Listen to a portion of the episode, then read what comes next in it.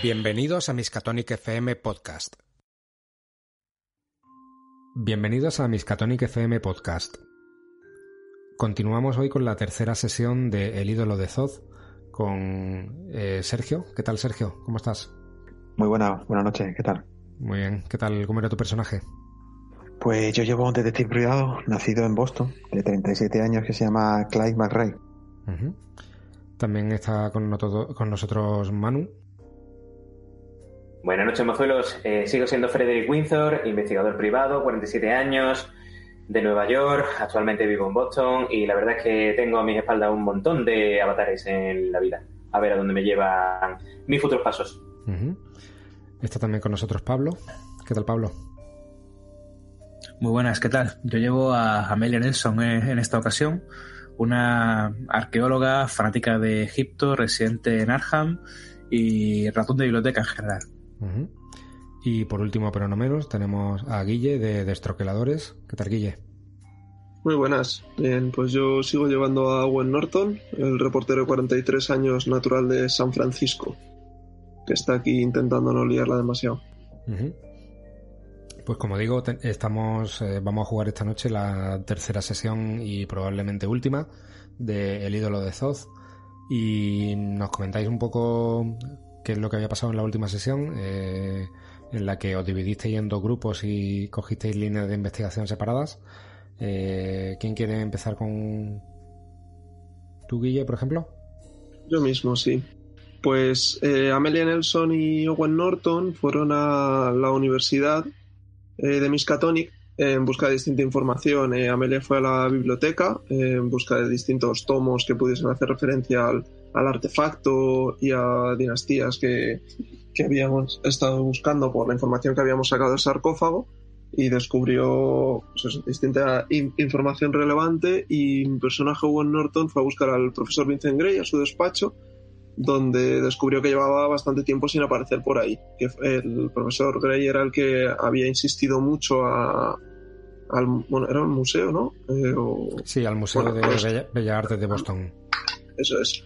Que cediesen el, el sarcófago con el artefacto y, parte de la colección eh, a la universidad para estudios, ya que era muy peligroso y, mostró mucho interés.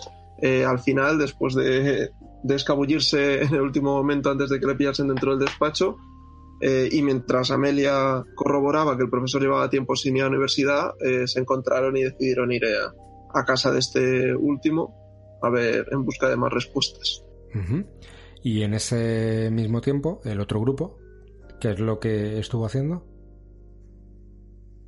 Pues si queréis lo comento yo. Eh, nosotros fuimos, tanto Clyde como yo, estuvimos en dos sitios. Fuimos primero, si no recuerdo mal, a la residencia de Clarence Butterfield. Estuvimos allí, nos recibió una, una casera muy amable, muy simpática y para nada cotilla, que básicamente nos intentó pedir pasta para, para decirnos, para darnos pista y eso, y nuestra nuestras excelsas virtudes de o me dice dónde está o tú verás la que liamos aquí, eh, conseguimos que nos abriera la casa de, de Clarence. En la casa no encontramos nada especial fuera de lo común. La verdad es que fue un poco infructuosa la visita a la casa de Clarence. Lo único que conseguimos sacar es que tenía un coche, si no recuerdo mal, azul, un, un Abbott podía ser. Sí, un, un, Abbott Detroit eh, azul oscuro. Efectivamente. Eh, que ese era el coche que, que normalmente tenía Butterfield. Con las mismas cogimos y nos encaminamos hacia el manicomio de Arkham y allí el doctor Merrick, ¿podía ser? ¿No me sí, sí. El doctor Merrick fue el que nos atendió. Primero nos recibió su hijo, después salió el doctor Merrick a recibirnos porque íbamos a ver a, Arthur Ormond para que nos explicara por qué se había vuelto tan, tan gaga. Y resulta que no nos lo podía explicar porque efectivamente estaba gaga. Lo que sí no respondía nada de lo que decíamos, estaba totalmente fuera de sí. Lo único que gritaba, si no recuerdo mal, es que, la luna no estaba, lo estaba mirando como si fuera un ojo o algo así, me parece que estaba diciendo este hombre. Sí.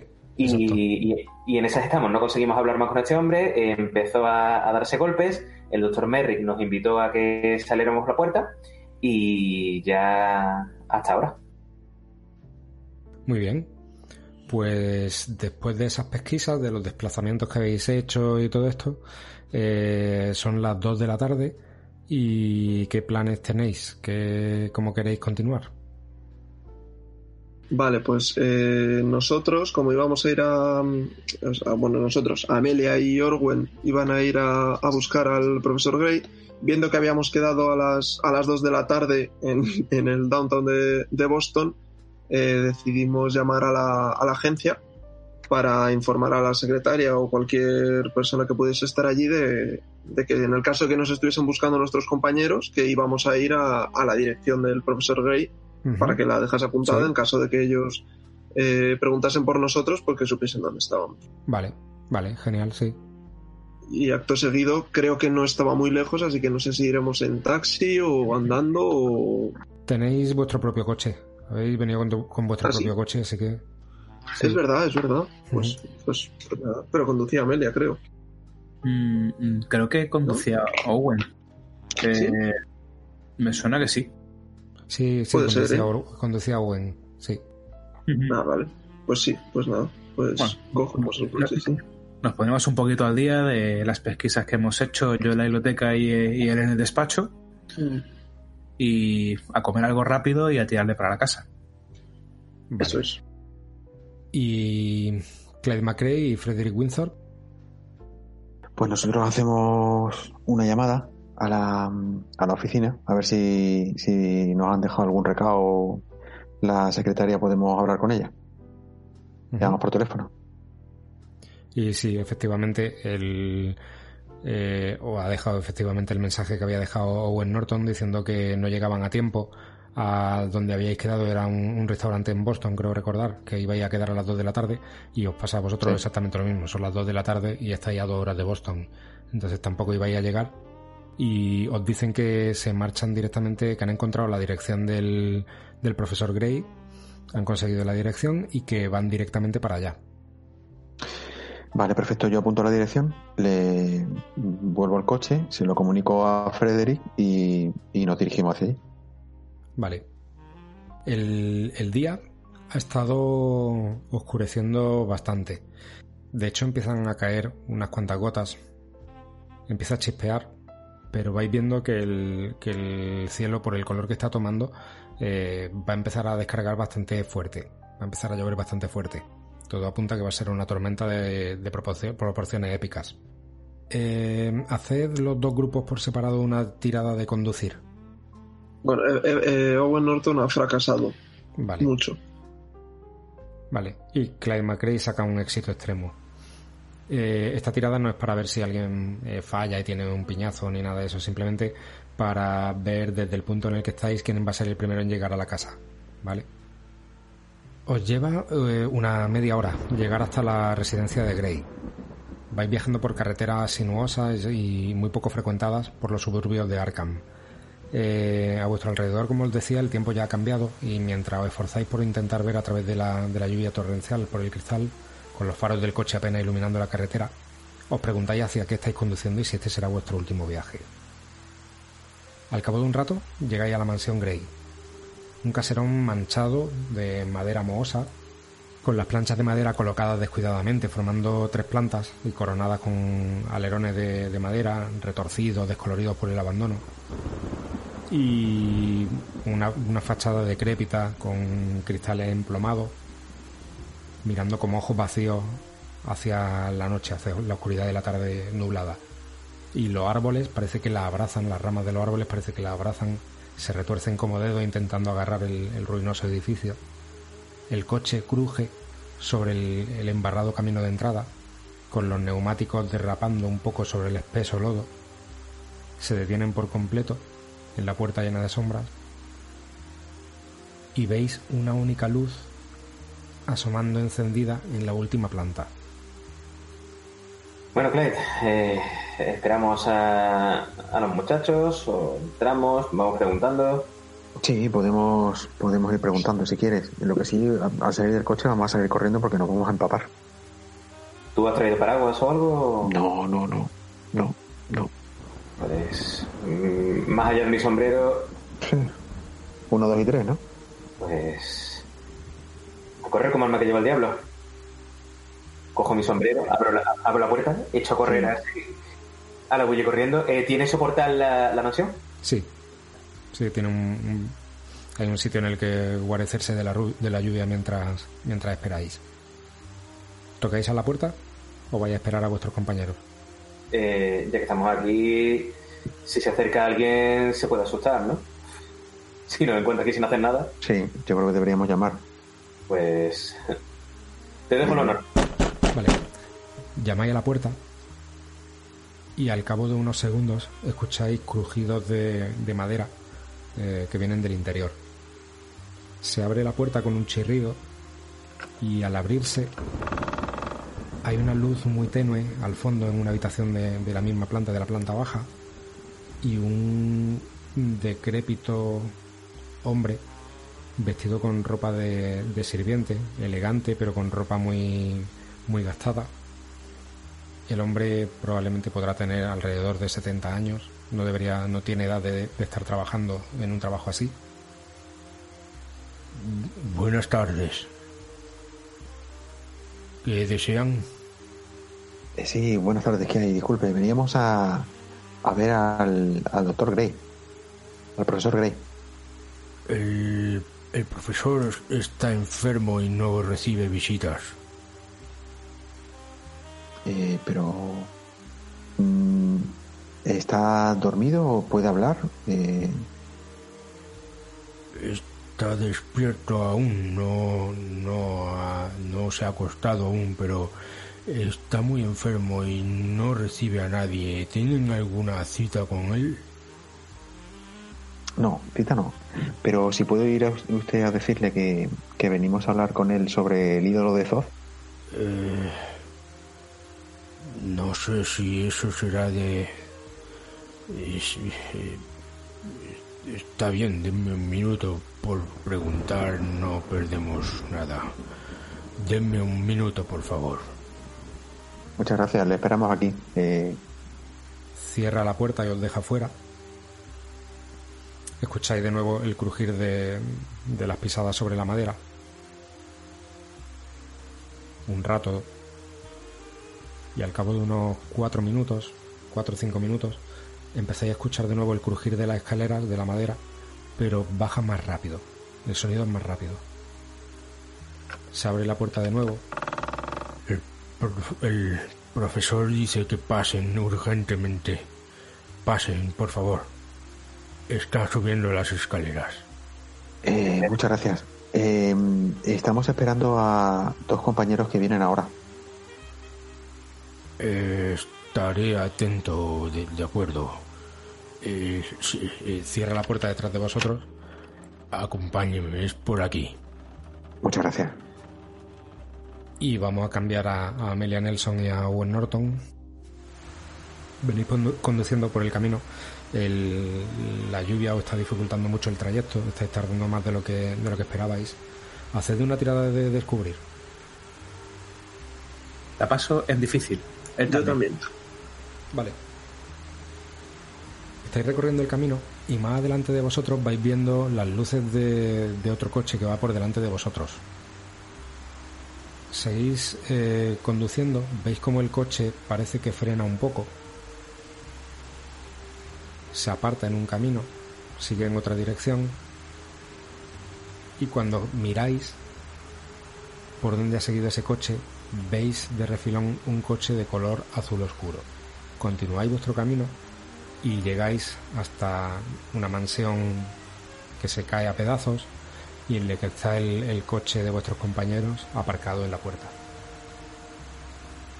Mira, ese, ese es el Abbott de, de McRae. Eh, Deben haber recibido nuestro mensaje. Sí, parece que han llegado antes que nosotros. Eh, démonos prisa. No parece estar fuera. Igual han, han entrado, no perdemos nada por, por llamar y preguntar. Sí. Pues es- espera, aparcamos el coche y lo mismo, corriendo hacia Sí. el, portal para no mojarnos. Y Vale. Mientras tanto, en el interior de la casa, Clyde McRae y Frederick Winthorpe subís dos tramos de escaleras hasta una tercera planta. Eh, toda la casa está muy muy oscura, con un, terrible olor a, humedad. Y vais siguiendo esa estela de luz que ilumina desde la última planta hasta una única habitación encendida, que es la que habéis visto desde desde el exterior. Y cuando entráis, os encontráis una habitación que huele a huele a, muerte, huele a, a una futura y próxima muerte, con un tipo de porte elegante, pero muy demacrado, con perilla eh, completamente llena de canas, eh, vestido con un batín, metido en la cama, pero recostado contra un montón de cojines y con la cara completamente desencajada y con cara de moribundo. Es evidente que no le queda mucho. ¿Ustedes eh, son los que vienen preguntando por el ídolo? Sí, somos nosotros. Eh, mi nombre es Frederick Winthorpe, de mi compañero Clyde McCrae. Venimos, de, venimos del museo. Somos investigadores privados. Y bien, ¿qué desean de mí? Pues que nos explique un poco qué está sucediendo, porque queremos aclarar el tema del robo del ídolo. ¿Qué, qué robo del ídolo? ¿De qué está hablando? En ese momento suenan tres golpes en la puerta y el, el mayordomo sale de nuevo, baja las escaleras, abre recibe a, Amelia Nelson y a Owen Norton y los conduce escaleras arriba y os incorporáis a la conversación. Hola, eh, buenas, profesor Gray. Buenas tardes. Eh, ¿Qué está ocurriendo aquí? ¿Quiénes son ustedes? Por favor, no omitan ningún detalle. ¿Ustedes se conocen? Sí, sí, nos conocemos. Eh, yo me llamo Amelia Nelson, también trabajo en la Universidad de Arkham. Y bueno, ellos son investigadores. Eh, nos han hecho llamar hoy desde el Museo de Boston esta mañana, a primera hora, porque bueno, parece ser que hubo un robo en la, en la exposición del profesor, el, bueno, eh, el, que acabó... Sí, de Ormond. Arthur Ormond, sí, el que acabó pues en un sanatorio metido. Eh, parece ser que alguien ha conseguido, no sé cómo, abrir eh, el ídolo de Zoth. ¿Cómo? Eso es. Eso es terrible. Eso es. Mm, oh Dios.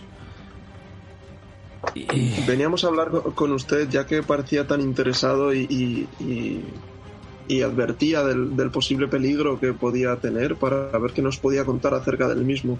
Algo que nos pudiese ayudar a entender qué marco estamos trabajando ahora mismo.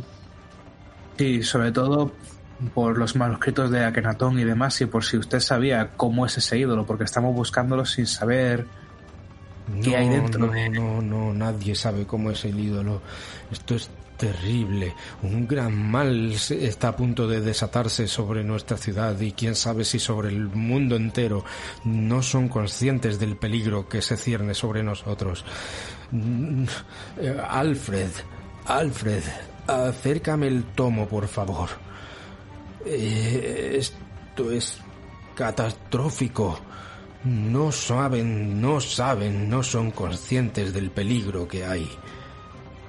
Al momento aparece de nuevo el, mayordomo con un, tomo enorme. Estos son los fragmentos de Akenaton. Los encontré en la Universidad de Miskatonic. Eh, aquí se cuenta la leyenda de la ciudad de Nyarlat, eh, que fue arrasada por las arenas eh, como consecuencia de la aparición de este ídolo. ¿Lo conocen? ¿Conocen la historia? No, la verdad no. Si nos la contara usted, que parece conocerla por completo, nos arrojaría algo de norte en toda esta aventura. Yo le miro interesada porque eso es, grosso modo, una ampliación de lo que yo estuve leyendo en la universidad hace un rato. Eh, así que eh, le pido por favor que, continúe. Sí, seré breve. El, el tiempo es oro. Eh, esto fue escrito por uno de los pocos supervivientes de aquellas revueltas que acabaron con la ciudad. Eh, todo como consecuencia de eh, la manifestación del ídolo de Zoz. El, el sarcófago fue un regalo del faraón de la noche más oscura hacia su sumo sacerdote. Cuando la luz de Konsu cae sobre él, el sarcófago se abre para manifestarse y cualquiera que posa sus ojos sobre él sucumbe a su poder. Ese es el peligro del ídolo de Zoth. ¿Conoce usted al señor Arthur Ormond? Sí, me temo que sí. Soy el culpable de todo esto. A fin de cuentas, eh, hace un año eh, supe del descubrimiento de una ciudad cerca del Cairo eh, que correspondía con las descripciones de Niarlat. Y yo mismo contacté con el profesor Ormond para que comandara una exposición y, y recuperara el ídolo para proteger a la humanidad de su mal. Pero cuando llegó y escuchó la leyenda que dice que está hecho de diamante puro, la avaricia pudo con él y decidió quedárselo y no respondió a mi llamada ni, ni a mis insistentes eh, eh, peticiones de recuperarlo cuando volvió de su expedición. Y ahora lo han robado. ¿Dónde está? Pues es lo que estamos buscando, pero tampoco se martiriza, no creo que sea culpa suya. El caso es que ese sarcófago parecía casi imposible de abrir, solo puede haberlo abierto alguien que supiese cómo hacerlo. ¿Quién podría tener tales conocimientos? Tiene que ser un gran experto en la materia, y aparte de usted no se nos ocurre nadie. Uh, ¿Qué quiere decir? No, no le entiendo. Que quizá usted pueda conocer a alguien que también tenga conocimiento sobre este ídolo hasta el punto de querer robarlo. Alguien movido por la codicia de estos diamantes de lo que usted hablaba.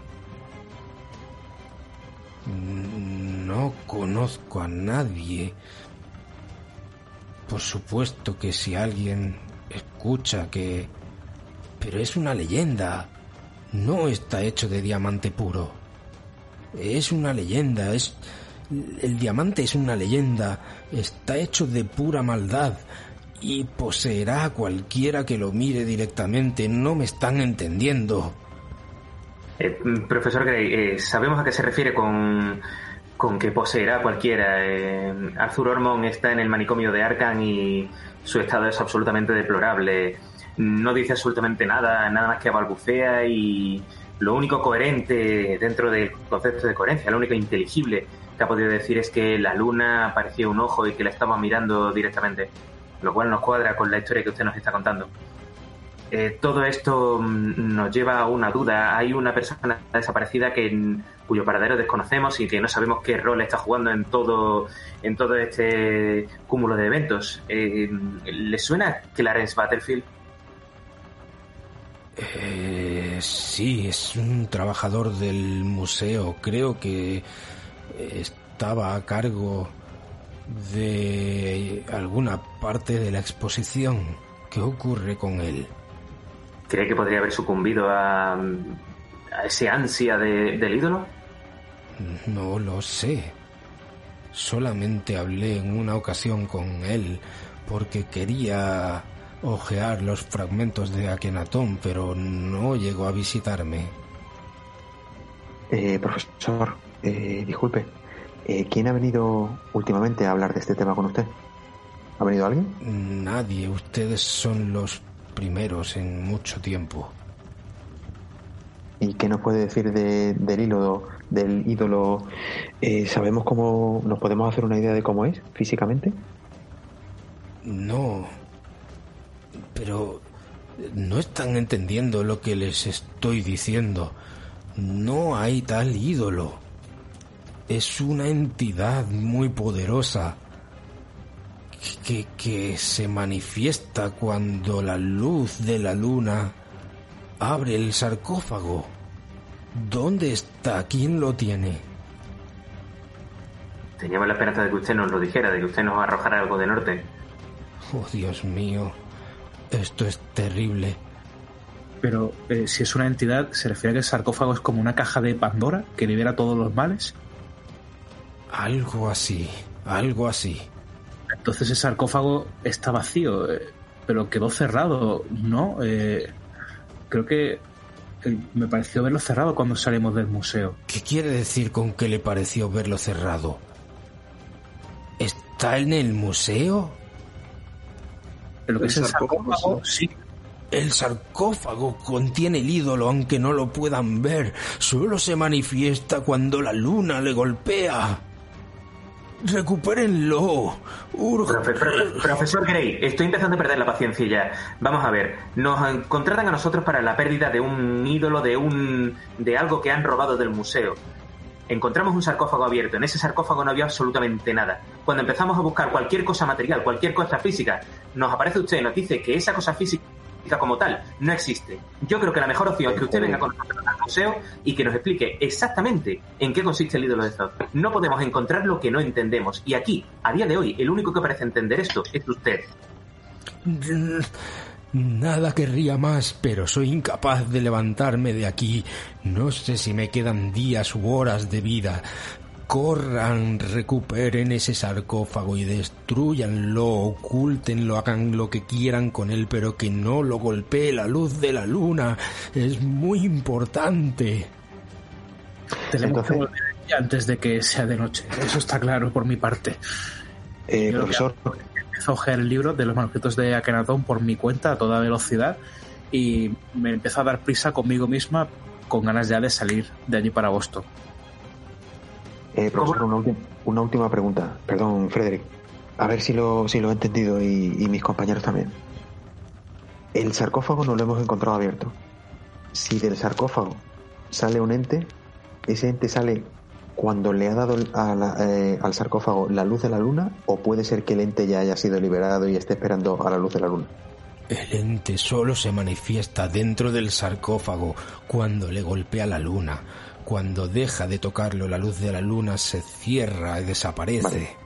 Vale, perfecto. Eh, profesor, disculpe. Ahora tenemos que salir muy, muy rápido de aquí e ir directamente al museo muy, muy rápido.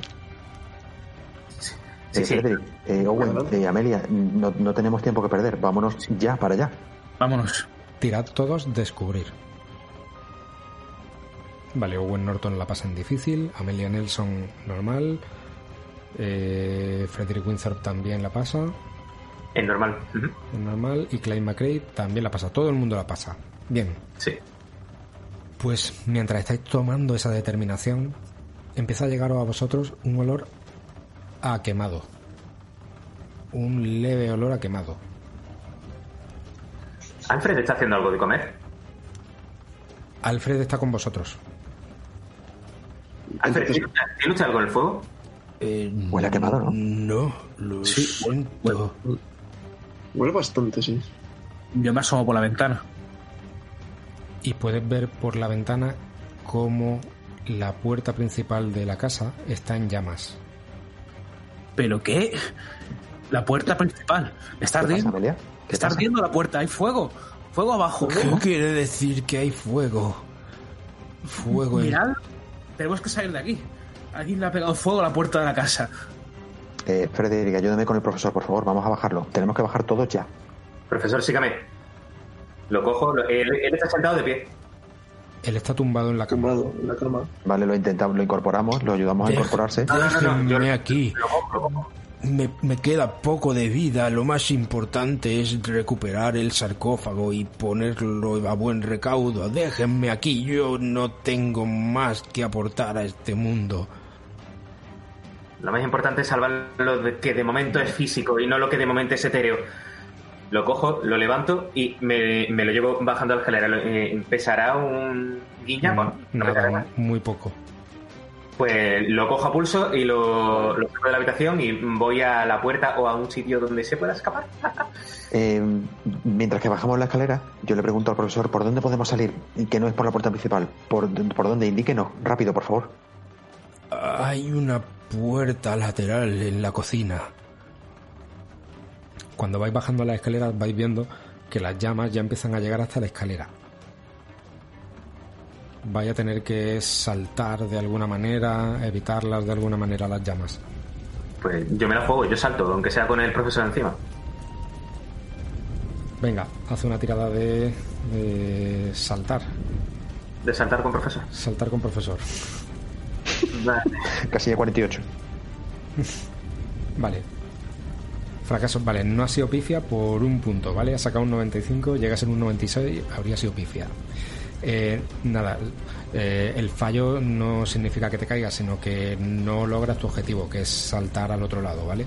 Entonces simplemente mm, cuando vas a saltar con el profesor en brazos te das cuenta de que igual es demasiado arriesgado lo que querés hacer, porque eh, tendrías que saltar hasta el rellano que también está en llamas Vale. y no encuentras la manera de, de hacerlo. Habría ¿Podemos que... saltar? Sí, sí, adelante. Disculpa. ¿Podemos saltar por un lado de la escalera? Ahí va, eso es. Sí, eso Vale, sí. saltamos. Yo salto por un lado de la escalera y le digo a Frederick que me, que me pase al, al profesor. Vale. Haz, haz una tirada de destreza, Clyde McRae. Sí, sí, sí. Vale, la Bien. pasas por dos puntitos, ¿vale? ¡Vamos! Eh, saltas la, la barandilla de la escalera. Eh, Frederick Windsor te pasa el- al profesor, que va quejándose con dolores por todo el cuerpo. Te lo pasa y el resto podéis pasar también por el por el, la barandilla. Amelia Nelson, creo que tú Yo llevaba el libro de, de- de los manuscritos de Akenatón y lo protejo con el, con el propio abrigo. Vale, pues tú haz una tirada de destreza también. El resto no hace falta. Eh, Gasto suerte. Vale, te gastas 6 puntos de suerte para tener éxito y poder saltar bien con el libro. Cuando llegáis a ese lateral de la escalera, veis que la puerta entera está en llamas y, la- y las llamas están expandiéndose por toda la parte frontal de la casa y empezando a subir por la escalera. Alfred os va, os va guiando, cojeando muy despacio, todo lo rápido que él puede moverse, hasta una cocina y desde ahí os abre a una puerta lateral. Salí al exterior, está lloviendo a mares, con relámpagos cayendo sobre el suelo. ¿Y qué hacéis? Cojo la pistola y voy abriendo camino. Voy marcando camino porque ese fuego no se ha hecho, no se ha encendido solo. Entonces eh, voy abriendo camino, voy viendo, voy viendo y dirección a nuestro coche. Yo voy yendo también hacia Sí, el vamos. coche rápido para, para abrirlo y que pudiesen meter al Vamos corriendo los coches para, para salir de allí cuanto antes. Vale. mm, Manu, haz una tirada de descubrir. Éxito. Vale, pues cuando es- estás saliendo a la parte del, eh, de entrada de la casa, donde tenéis los coches aparcados, ves un destello, gracias a un relámpago que cae en el suelo, de un arma automática oculta detrás de un coche, puesta en vertical, que destella con ese relámpago. Y en ese momento sale un hombre muy grande, vestido con un chaleco, que saca el arma y va a disparar.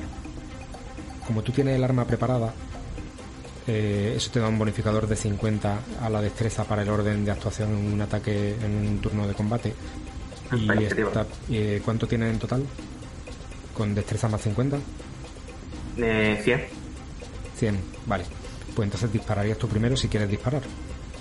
Eh, sí, sí, como que Dios, vaya, le pego un tiro a Battlefield, pero a lo loco. Vale. Eh, tira con dado de penalización porque está parapetado detrás de un coche. A ver cómo tiro con penalización aquí. Con el morado. Pues lo, lo peto. Éxito, sí. Disparas con muchísima precisión, impacta en un hombro, ves como el brazo prácticamente se le queda colgando Eh, hace un amago como de estar a punto de caerse al suelo, pero se mantiene en pie. Te das cuenta de que está con cara de enloquecido, con los ojos completamente en blanco, y aún así levanta el arma y aprieta el gatillo. Dispara, la bala sale disparada en tu dirección, te roza un hombro y te hace solamente un punto de daño. Has tenido mucha suerte. Le quito uno, pasa a tener 12. ¿El resto qué hacéis? Asustada, echo a correr al coche. Os vais a meter en un, fu- entre, en un fuego cruzado entre Frederick Winthorpe y el pistolero. Una cosa, ¿este hombre, ¿el coche de este hombre está al lado de los nuestros? O sea, ¿los coches están juntos todos? Sí, veis tres coches. Hostia, qué buena idea, vamos hacia el malo, claro. Vale, em, yo me parapeto en la casa, en la esquina de la casa. ¿vale? Y le digo a Owen que por favor em, le coja al profesor para desenfundar mi revólver y, y, y meterme en el, en el fregadito y defender a Frederick. Por supuesto, traiga.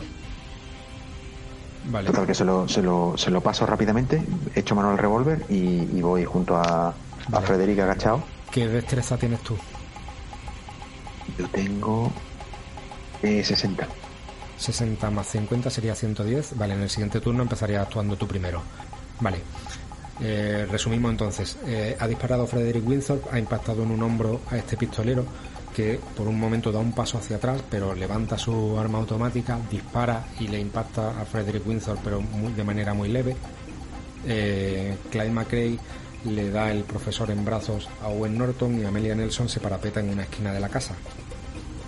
Y Correcto. Clyde McRae con su revólver apunta y dispara. Tu bala se pierde en la noche y no le das al pistolero. Frederick Winthorpe, te toca. Eh, con el morado en difícil, ¿vale? Porque está parapetado. Él está escondiéndose detrás del coche y se levanta solamente para disparar.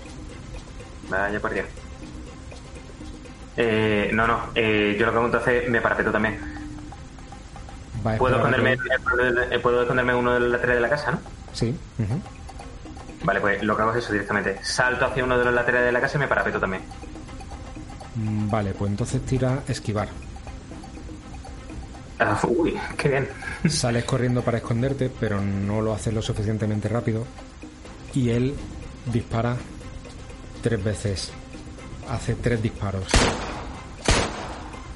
Los tres fracasan, va persiguiéndote mientras tú vas corriendo en dirección a la esquina de la casa. Le va disparando una, dos y hasta tres veces. Y ninguna de ellas te da. Eh, Owen Norton y Amelia Nelson, ¿qué hacéis? Yo quiero preguntarle eh, al profesor, aprovechando que le tengo en mis brazos, eh, si tiene algún arma en la casa que pudiésemos utilizar en este momento. Al, perdón, al, Al al profesor Gray. A Grey, a Grey. Claro, le tengo en mis brazos, estamos ahí en plan escondidos y digo, ¿tiene algún arma que podamos eh, utilizar en este momento para ayudar a nuestros compañeros?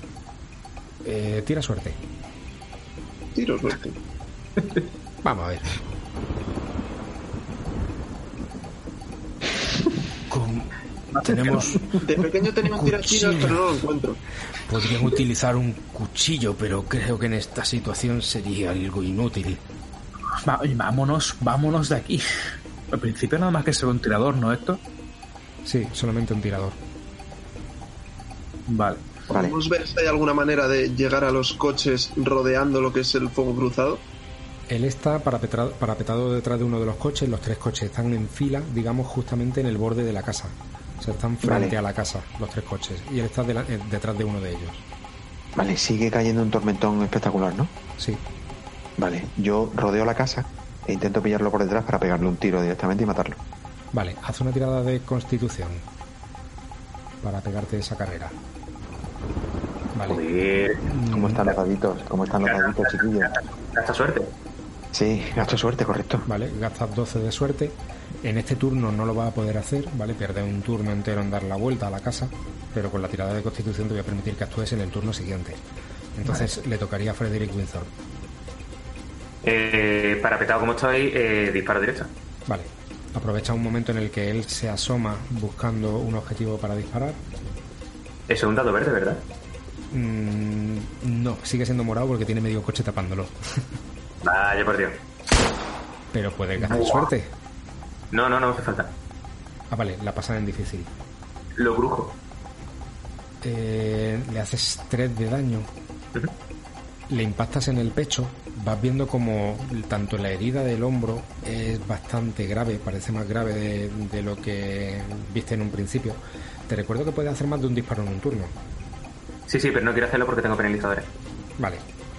Eh, da dos pasos hacia atrás y se aparta del coche, con lo que se está convirtiendo en un blanco más fácil, pero levanta su pistola y vuelve a disparar tres veces contra ti, que ahora sí que tienes un poco de cobertura. ¿vale? Porque está parapetado detrás de la esquina. Tiene dos penalizadores entonces, ¿no? Eso es. Y con la primera directamente ya es una pifia y se le encasquilla el arma. Ves cómo dispara, se le, se le encasquilla, se queda mirándola y se pone a manipularla, sangrando por el pecho y por el hombro, y la tira contra el suelo. Clay McRae, ahora sí puede actuar. Ahora tienes un blanco fácil. Vale, Incluso podría intentar reducirlo sin, sin disparar. No, no, pero yo directamente le pego un tiro en la cabeza. Si le apunta a la cabeza, tira, tira con el morado. Vale. No, no, tira, tira saco. Eh, no le tiene que quedar mucha vida, ¿eh? Por eso te digo, es que no. no. Tiro con el morado del revólver. Eh, si es tirada normal, si no apunta a la cabeza, con el verde. Vale. No, no, pero apunto a la cabeza. Vale, pues morado. Toma ya. Toma. Sacas un éxito difícil, le das en la cabeza y cae fulminado. Cae en peso muerto hacia atrás. Y se derrumba en el suelo. ¿Quién demonios era ese tipo? Uf, ¿Qué hacéis? Battlefield, es, es- es Battlefield, seguro. Dios mío. Joder, el hombro. Ah, ¿Cómo está, Frederick? creo que tenía dos hombres. Maldita lluvia. ¿Estáis bien todos? Amelia. Owen. Sí, por nuestra parte sí, profesor, ¿está usted bien? Sí, sí, saldré de esta, pero aún así mi suerte está echada ya. Eh, a ver, yo me quedo mirando el, el cuerpo para identificar quién es y, y registrarlo. A ver si lleva algo. Yo voy yendo para el coche para meter al profesor. Yo también. Este tipo lo único que lleva es un manojo de llave en el bolsillo. No lleva nada más. Vale, pero ¿reconocemos quién es? Por la descripción, Frederick Winthorpe y Clay McRae lo podéis reconocer por la descripción que hizo la mujer del, del edificio de apartamentos. Vale. Y se corresponde, Yo con Clarence co- Bat- se corresponde con Clarence Butterworth. Vale. Le cojo el manojo de llave. Héctor, yo le quiero hacer una pregunta rápida a Alfred. Le pregunto, Alfred, ¿a- eh, ¿algún vecino vuestro tiene teléfono? No hay vecinos por la zona. La casa más cercana está a dos millas. Digo, igual no sería mala idea que cogierais eh, algún coche de, de- del doctor o algo y, y acudieseis para avisar a los bomberos y que apaguen el fuego de la casa. Nosotros tenemos que ir a la Universidad de Boston a toda, a toda velocidad. Creo que es demasiado tarde para eso. Para cuando lleguen aquí esto no serán más que cenizas. Y miráis y efectivamente la casa está completamente en llamas. Se está A cebando. se está propagando a buena velocidad entonces. La, ¿no? la madera está tan podrida, está tan descuidada la casa, que arde como si fuesen cerillas. Pues a tomar por saco. Yo entro en el coche, busco mis Kleenex de rigor que tendré en el coche, me lo pongo en la herida y... y... Clyde, conduce tú. ¿Cómo te encuentras? ¿Estás bien? He estado mejor. Vale, pero aguantarás, ¿verdad? Sí, Eso espero. Venga, no, pues. parece muy, no parece muy grave. Antes de... ha sido un punto de daño nada más. Menos mal. Eh, antes de montarnos, le grito a Owen y a, y a Amelia que, que, monte, que se monten en el coche con el profesor y que nos dirijamos todos al, al museo. En, en- en ello estamos. Vale, tirad descubrir. Éxito. Clyde está empanado. Pues los que habéis tenido éxito, os dais cuenta cuando vais rodeando los coches para entrar dentro de ellos, veis cómo los neumáticos están reventados. Vale. Oye, Qué bien. Vale, el coche que ha traído eh, Battlefield eh, está bien. Está bien. Vale, perfecto. Pues como le hemos cogido las llaves, me imagino que, que podremos. Eh, busco en el manojo de llaves que le he cogido la llave del coche. Sí. Abro. eh, intento arrancar, veo que arranca, Sí. ¿no? Sí. Y, y nos montamos todos en ese coche y, y vamos y ponemos rumbo al, al museo rápidamente. Vale. Eh, arrancáis el coche, eh, el camino que habéis hecho hasta esta casa desde las afueras de Arkham y enfiláis hacia Boston con la esperanza de llegar lo suficientemente pronto. Haced una tirada de conducir. A ver qué tal se os da conducir con este tiempo. Pero quien vaya por delante, ¿no? Eh, va, va Clyde al volante, va Owen. Sí, el que vaya conduciendo. Yo no. Yo tampoco. Yo tengo el hombro para atrás. Pues Clyde, Eh, conduzco yo porque he abierto el coche, me he montado en el, en el asiento del piloto y, y he arrancado para ver si eran las llaves, he podido arrancar y conduzco. Hago la tirada de, de conducir. la pasas y a pesar del mal tiempo consigues eh, llevar el coche por esos caminos embarrados, esquivando charcos, esquivando incluso algún árbol que ha caído en el camino por culpa de, los- de los relámpagos que están cayendo a vuestro alrededor. Coges la carretera que comunica Arkham con Boston y os dirigís a toda velocidad hacia el museo. Os recuerdo que el, el trayecto era unas dos horas aproximadamente. Eh, salisteis hacia la casa del profesor a las 2 de la tarde y tardasteis media hora, más una media hora que habéis tardado en, en el trato con el profesor y la situación esta, eh, vais a llegar a las 5 de la tarde. ¿Vale? Cuando llegáis, después de esas dos horas de trayecto, hasta el Museo de Bellas Artes de Boston, os encontráis el parking con muchos coches aparcados en la puerta. Y al llegar a la puerta principal, ¿cómo lo hacéis? ¿Qué hacéis? Pues, eh, a ver, yo una cosa que, que, comenté, eh, que en el trayecto en el coche iba a ojear los manuscritos de Akenatón a ver qué podía yo encontrar. Y eh, aprovechando que el viaje es largo, me, me centro yo eh, en eso, de una manera relativamente apresurada, pero por si encontrase alguna clave más. Ujú. Y lo suyo creo que sea, una vez llegásemos, que el que sea nos deje en la misma puerta y ya habrá tiempo de buscar aparcamiento de- o de que nos detenga la, la grúa, vaya, el coche. Vale, pues Amelia, haz una tirada de egipcio. ¿Tiene algo de en lengua egipcia? O jeroglíficos. No la pasas. Si quieres puedes gastar suerte. Sí, vamos a gastarla. Vale. Encuentras unos pasajes con la ayuda del profesor que te va guiando de la parte que él había estado estudiando y aprendes, lees prácticamente lo que te había dicho el- lo que había dicho el profesor. Pero también te dice dice que el, el sarcófago manifiesta al ídolo en su interior cuando le golpean los rayos de la luna llena. Y que cuando eso ocurre, la puerta del sarcófago se abre y de su interior brota esa entidad que atrae de manera magnética a cualquiera que lo mira y pasa a, a hacer la, la voluntad de ese ente, a seguir la voluntad de ese ente. Y claro, anoche hubo luna llena. Efectivamente. Y de hecho, cuando estáis llegando al Museo de, de Boston, vais viendo como la lluvia va parando y empiezan a, a- a verse unos claros entre las nubes, cómo empieza a despejarse y cómo entre las nubes se empieza a atisbar la luna llena. Aunque sea a las 5 de la tarde, madre mía. ¿qué hora, ¿qué hora es? ¿Las 5 de la tarde o no has llegado a las 5 de la tarde? Las 5 de la tarde. Clavada, ¿no? O sea, que nos van a dar por sequía. Vale, pues... mm, claro, hemos llegado ya al museo, estamos en el museo. Sí, estáis en la puerta del museo. Yo me me bajo directamente de- del coche sin decir nada y le digo a los compañeros, me doy vuelta y le digo a los compañeros, hay que quitar como sea el sarcófago del medio. O taparlo. Incluso, incluso, destru- incluso destruirlo si podemos. Así que hay que darse prisa. Y voy directo, directo para la puerta.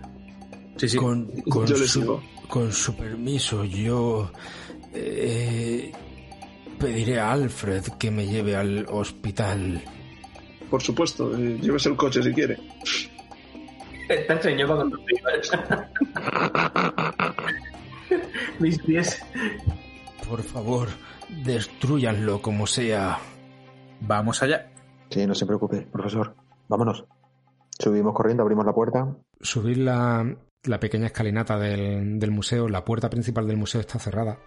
Y cuando la abrís, esperáis escuchar algo, ruido, movimiento, pero hay un silencio sepulcral. No se escucha absolutamente nada. Yo voy directo para la, para la sala. Voy directo para la sala y pistola en mano. Vale. Para la, sala- para la sala esa especial donde estaba el, el El atrio. El atrio.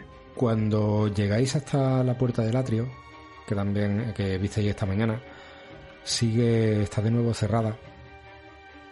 Y al abrir la puerta, os encontráis como esa cristalera, esa parte superior, ese tejado de cristal, ese techo de cristal que, recorría o que, que hacía de bóveda sobre el atrio, está completamente iluminado por la luz de la luna llena y veis delante de vosotros no menos de 20 personas vestidas de forma muy elegante. Parecen que están hablando unos con otros, pero en silencio. Y al fondo de la sala, con el rabillo del ojo, podéis ver el sarcófago del ídolo abierto de par en par y vais viendo cómo empieza a manifestarse en su interior, con un brillo etéreo o una luz azulada, una figura, con forma humanoide. Tirad todos poder. Qué bonito. Ya todos comeros una mierda.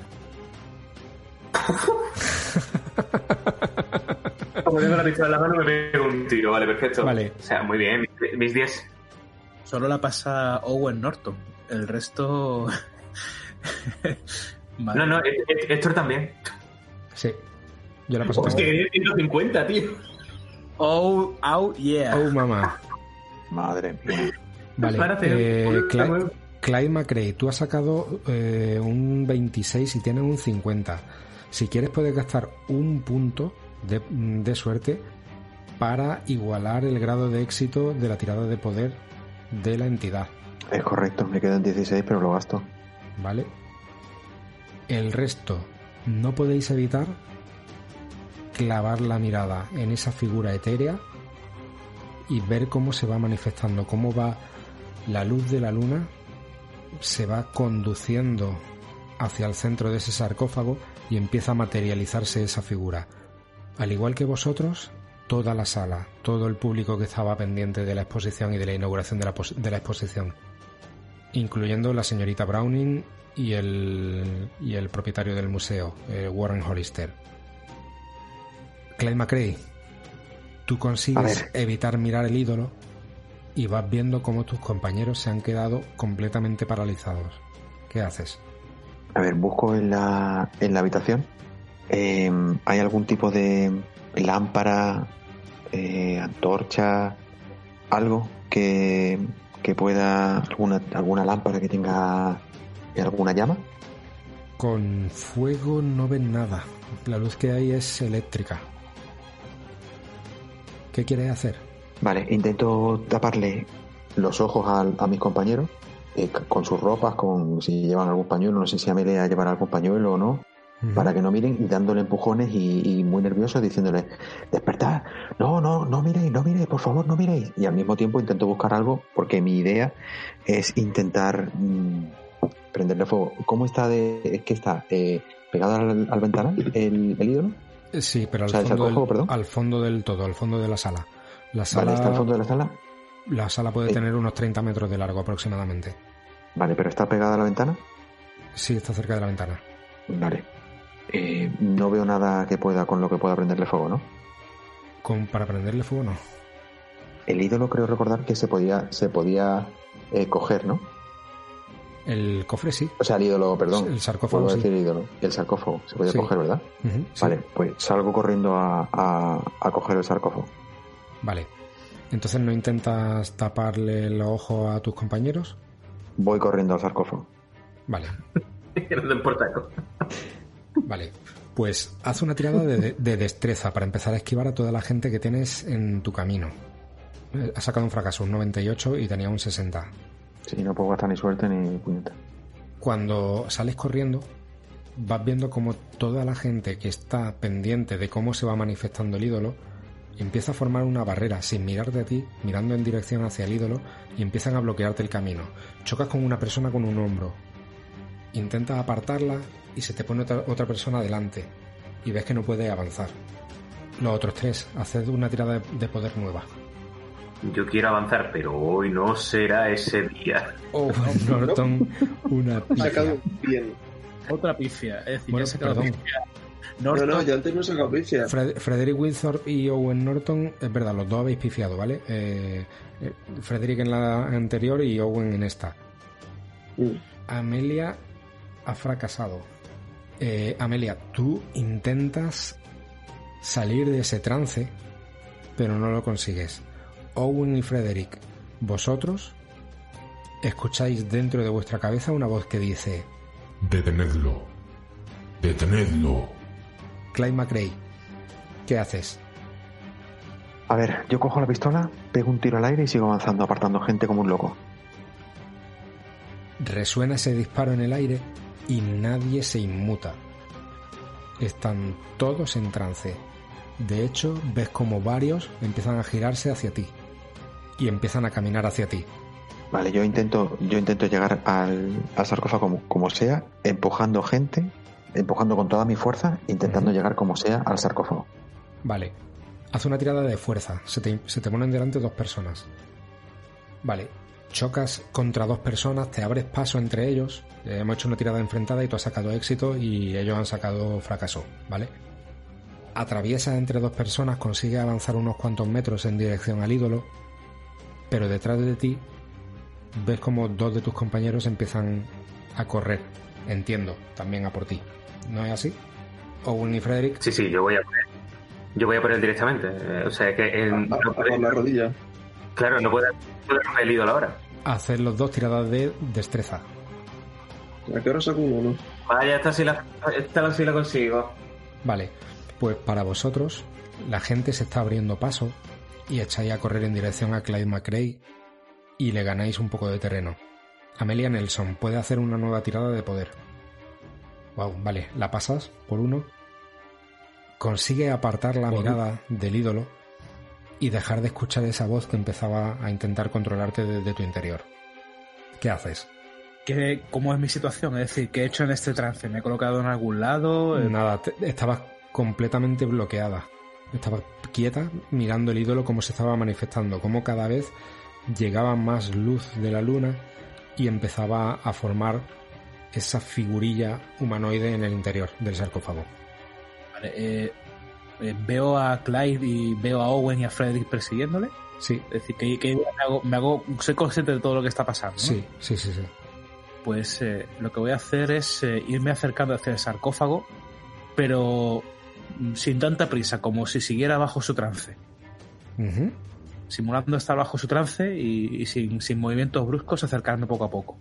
Vale. Clay McRae, tienes delante otro grupo de gente delante de ti. Haz una nueva tirada de fuerza o destreza. ¿Cómo lo vas a hacer? ¿Chocándote? ¿Saltando alrededor de ellos? ¿Empujando? Voy a intentar llegar como sea, saltando como sea, intentando esquivarlos como sea. Vale, pues dime tú en qué te crees más capacitado, por fuerza o, o por destreza.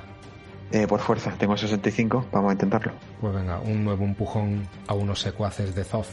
Vale, se plantan delante de ti dos tipos que te bloquean completamente el paso y te agarran por los hombros. Uno de ellos intenta mover tu cabeza para que mires fijamente al, sarcófago, para que te quedes mirando fijamente el ídolo. He sacado un crítico, ¿vale? Y te orienta perfectamente. Tu cara está completamente orientada hacia el ídolo. Intenta cerrar los ojos, supongo. Yo cierro los ojos y como llevo la pistola en la mano, le decerrajo un tiro en la cabeza al a uno y al otro. Haz una tirada de poder, lo primero. Claro que sí, guapi.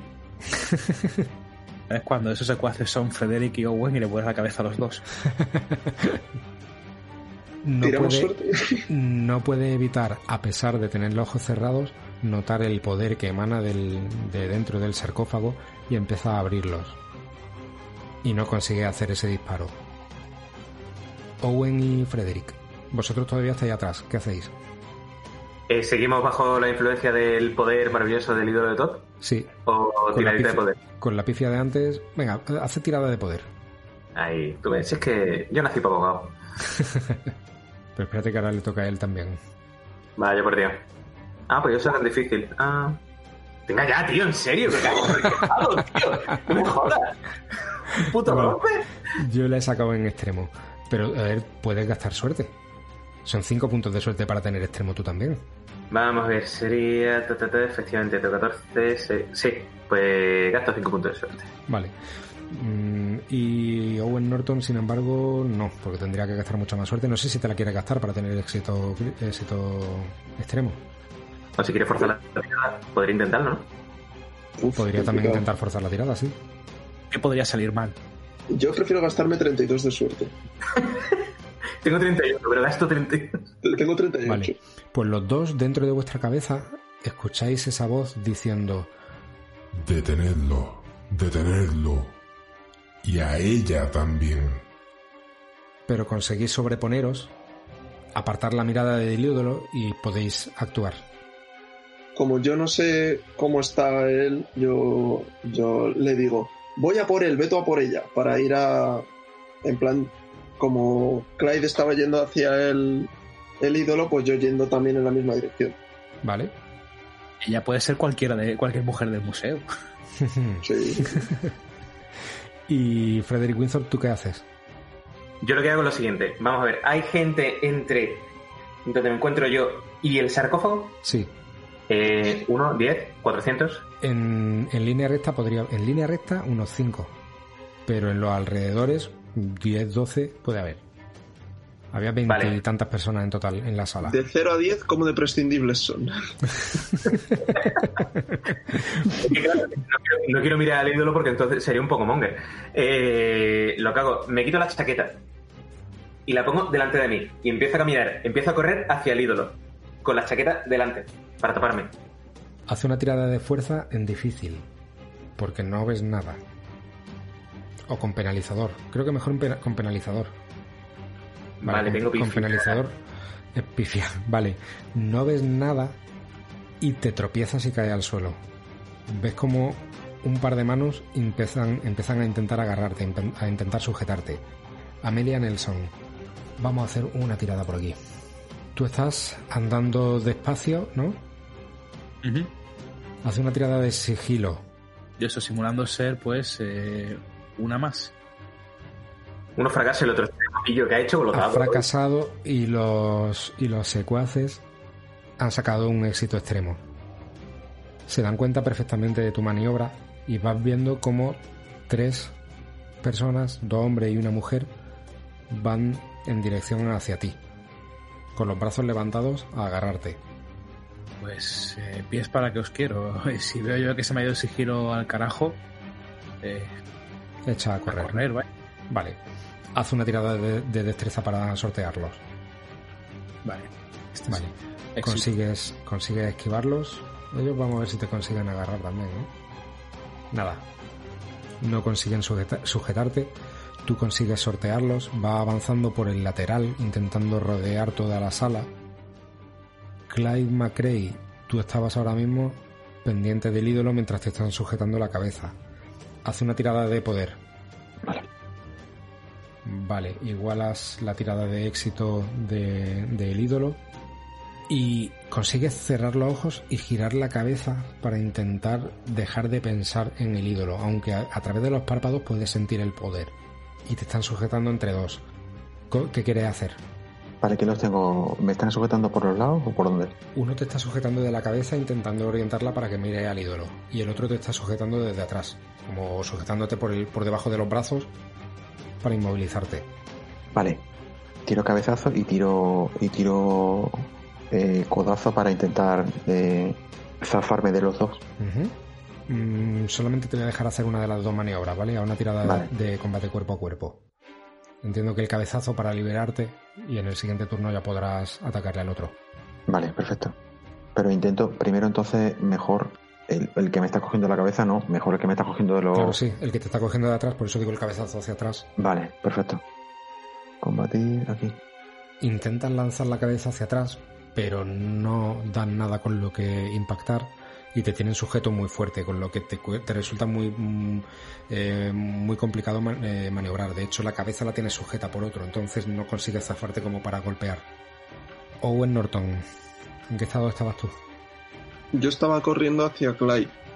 Vale, para Bueno, intentar que- detenerlo. ah, ah, eh, no, realmente ya no. Ah, Lo vale, que sí, pasa sí. era que, que yo, como él estaba yendo hacia el ídolo, pues entonces voy en el mismo camino. Entonces Vale. supongo que como antes le habíamos ganado ventaja, llego ya donde está Clyde. Sí, sí, sí, sí. Vale, pues entonces lo que quiero hacer según llego es lanzarme directamente hacia uno de los que está sujetando a Clyde para ayudarle. Ya que él es el que tiene el arma, seguramente hagan más cosas que yo. Vale, Entonces mi idea es eso, a la persona que le está sujetando la cabeza, por ejemplo, pues lanzarme así como para placarle. haz solamente tirada por si pifias, ¿vale? Pero como lo pillas por eh, completamente por sorpresa, va a tener éxito Vale. automático salvo que pifies. Tiene éxito, lo consigue zafar y arrojar al suelo, a un lateral, y liberas a Clyde McRae. Frederick Windsor, ¿cómo ibas tú? Yo tenía. mm, Me había caído al suelo, había ido con la, la chaquetilla ¡ah! a lo loco y he hecho un doble mortal con tirabuzón y carpado al suelo. Vale, pues tienes encima de ti, vas viendo como dos intentan agarrarte para ponerte en pie y orientarte para mirar de cara al ídolo.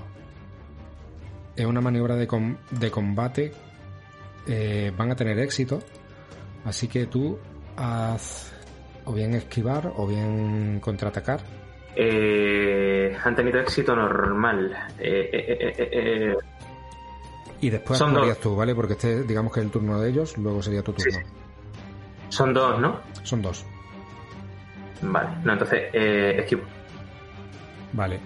No lo consigues, son dos personas y aunque consigue evitar que una te agarre, la otra sí que consigue levantarte. Pero ahora es tu turno. ¿Qué haces? Eh, con la pistola le, le disparo a uno. Vale. Al que, al que me tenga más cogido. Vale. eh, esto es cuerpo a cuerpo. O sea, va a impactar seguro.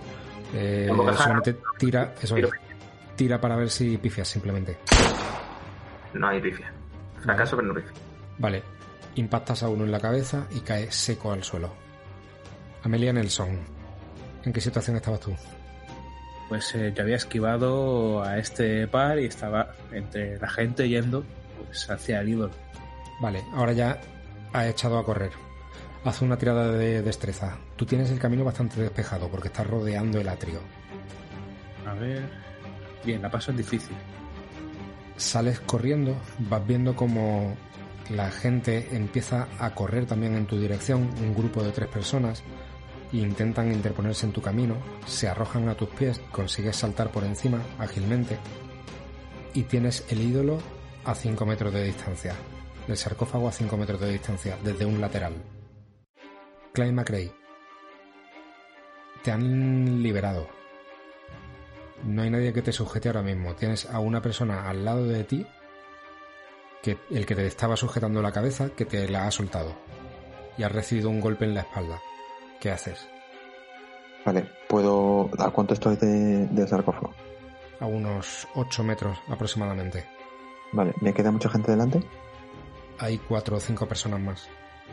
Vale. Amelia está a 5 metros, ¿no? Hemos dicho, ¿no? Sí, Vale. Eh, salgo corriendo hacia adelante, ¿vale?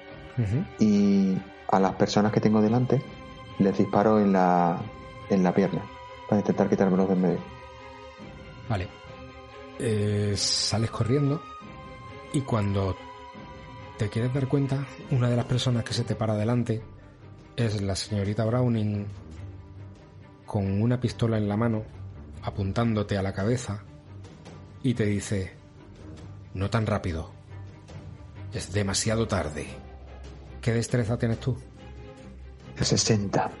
Vale, pues tenéis los dos la misma destreza. Lo vamos a decidir por una tirada de destreza a ver quién actúa primero. Ella ha fracasado, tú también fracasas, pero ¿Puedo gastar suerte?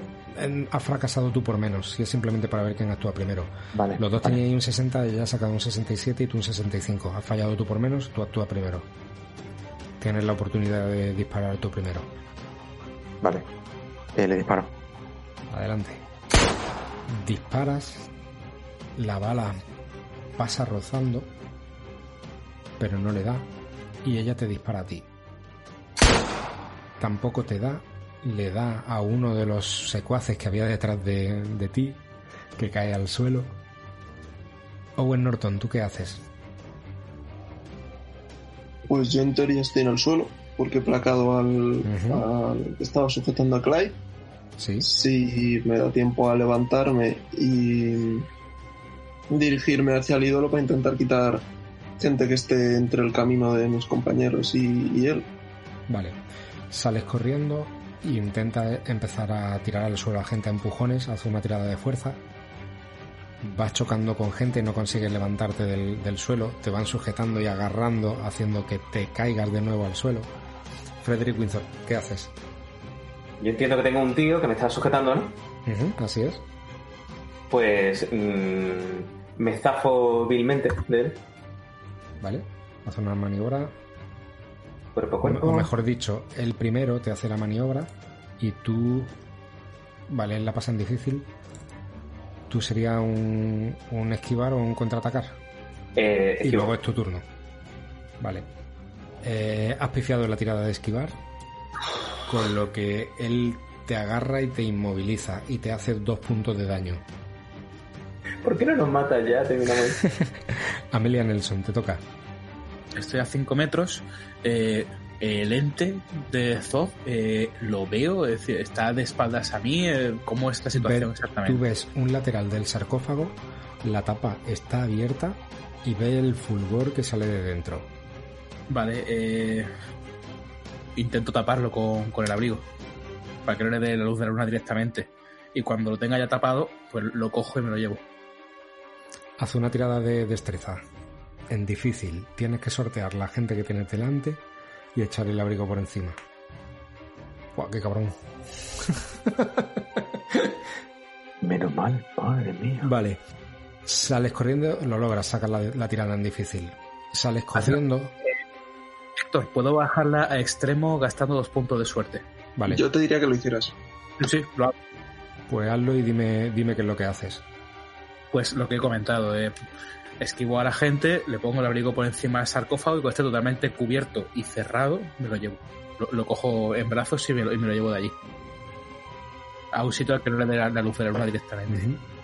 En el momento en el que echas el, el abrigo encima del sarcófago, todos notáis cómo hay una presión que empieza a desaparecer, como esa, esa presencia que notabais dentro de la cabeza que os estaba intentando obligar a mirar hacia el sarcófago, empieza a diluirse.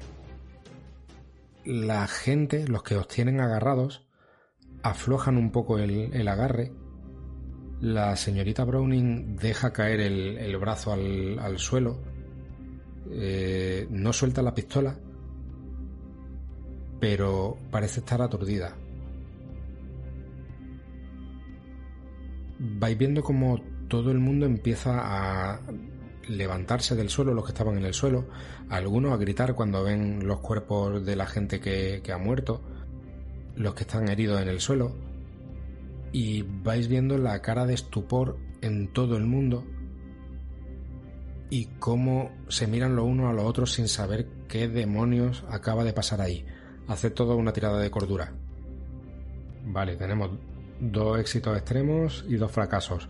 Los éxitos extremos perdéis un punto de cordura. Los que hayáis fracasado perdéis un de 6 de cordura.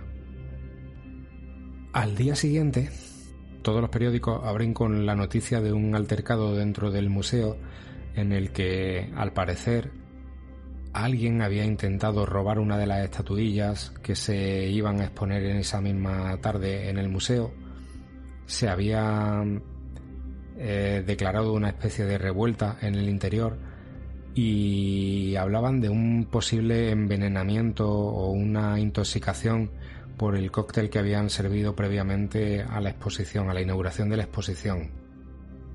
La realidad es que vosotros habéis conseguido cubrir ese ídolo que estaba intentando poseer a todos los eh, asistentes a la exposición y que en un futuro inmediato iban a acabar extendiendo ese poder por toda la ciudad de Boston y quién sabe hasta dónde más. La señorita Browning, una vez que le explicáis toda la situación, le enseñáis los fragmentos de Akenatón eh, y ha recuperado su ser natural, dejando de estar poseída por el, el ente del interior del sarcófago, reconoce y entiende el poder y el peligro del sarcófago y os permite poner a buen recaudo el sarcófago y disponer de él. Yo creo que quizá lo idóneo, eh, bueno, el profesor Gray parecía prácticamente las puertas ya de... sería eh, esconderlo, pues enterrándolo aún más hondo que la tumba del profesor Gray una vez se le diese sepultura tras su fallecimiento. No sé si os puede parecer. O incluso con él. Yo lo veo correcto lo de enterrar el ídolo en un sitio que solo conozcamos nosotros. Es perfecto. Y así, al cabo de unos días, por fin encontráis el sitio idóneo para enterrar el ídolo y que solamente lo supierais vosotros, e intentar dejarlo en un sitio en el que no vuelva a aparecer jamás. Y con esto habéis puesto fin a esta tremenda amenaza que amenazaba a la ciudad de Boston y quién sabe qué más, con éxito, con mucha suerte en algunas tiradas, con muy mala suerte en otras tiradas, que manda narices. Y esto ha sido el ídolo de Zoz. Muchas gracias a todos. Eh, gracias, Sergio. Muchas gracias, Héctor. Un beso para los dados y la suerte esta noche. Eh, muchas gracias, Guille. Nada, ha sido un placer disfrutar de esta aventura. Y muchas gracias, eh, Pablo. A ti, Héctor. Y recordad, no dejéis los sarcófagos a la luz de la luna. y muchas gracias, Manu. Muchas gracias a vosotros, mozuelos. Eh, tratad bien a vuestros mayores. No le digáis directamente a la cara que han robado el ídolo de todo, ¿de acuerdo? No seáis como Frederick. Don't be like Frederick.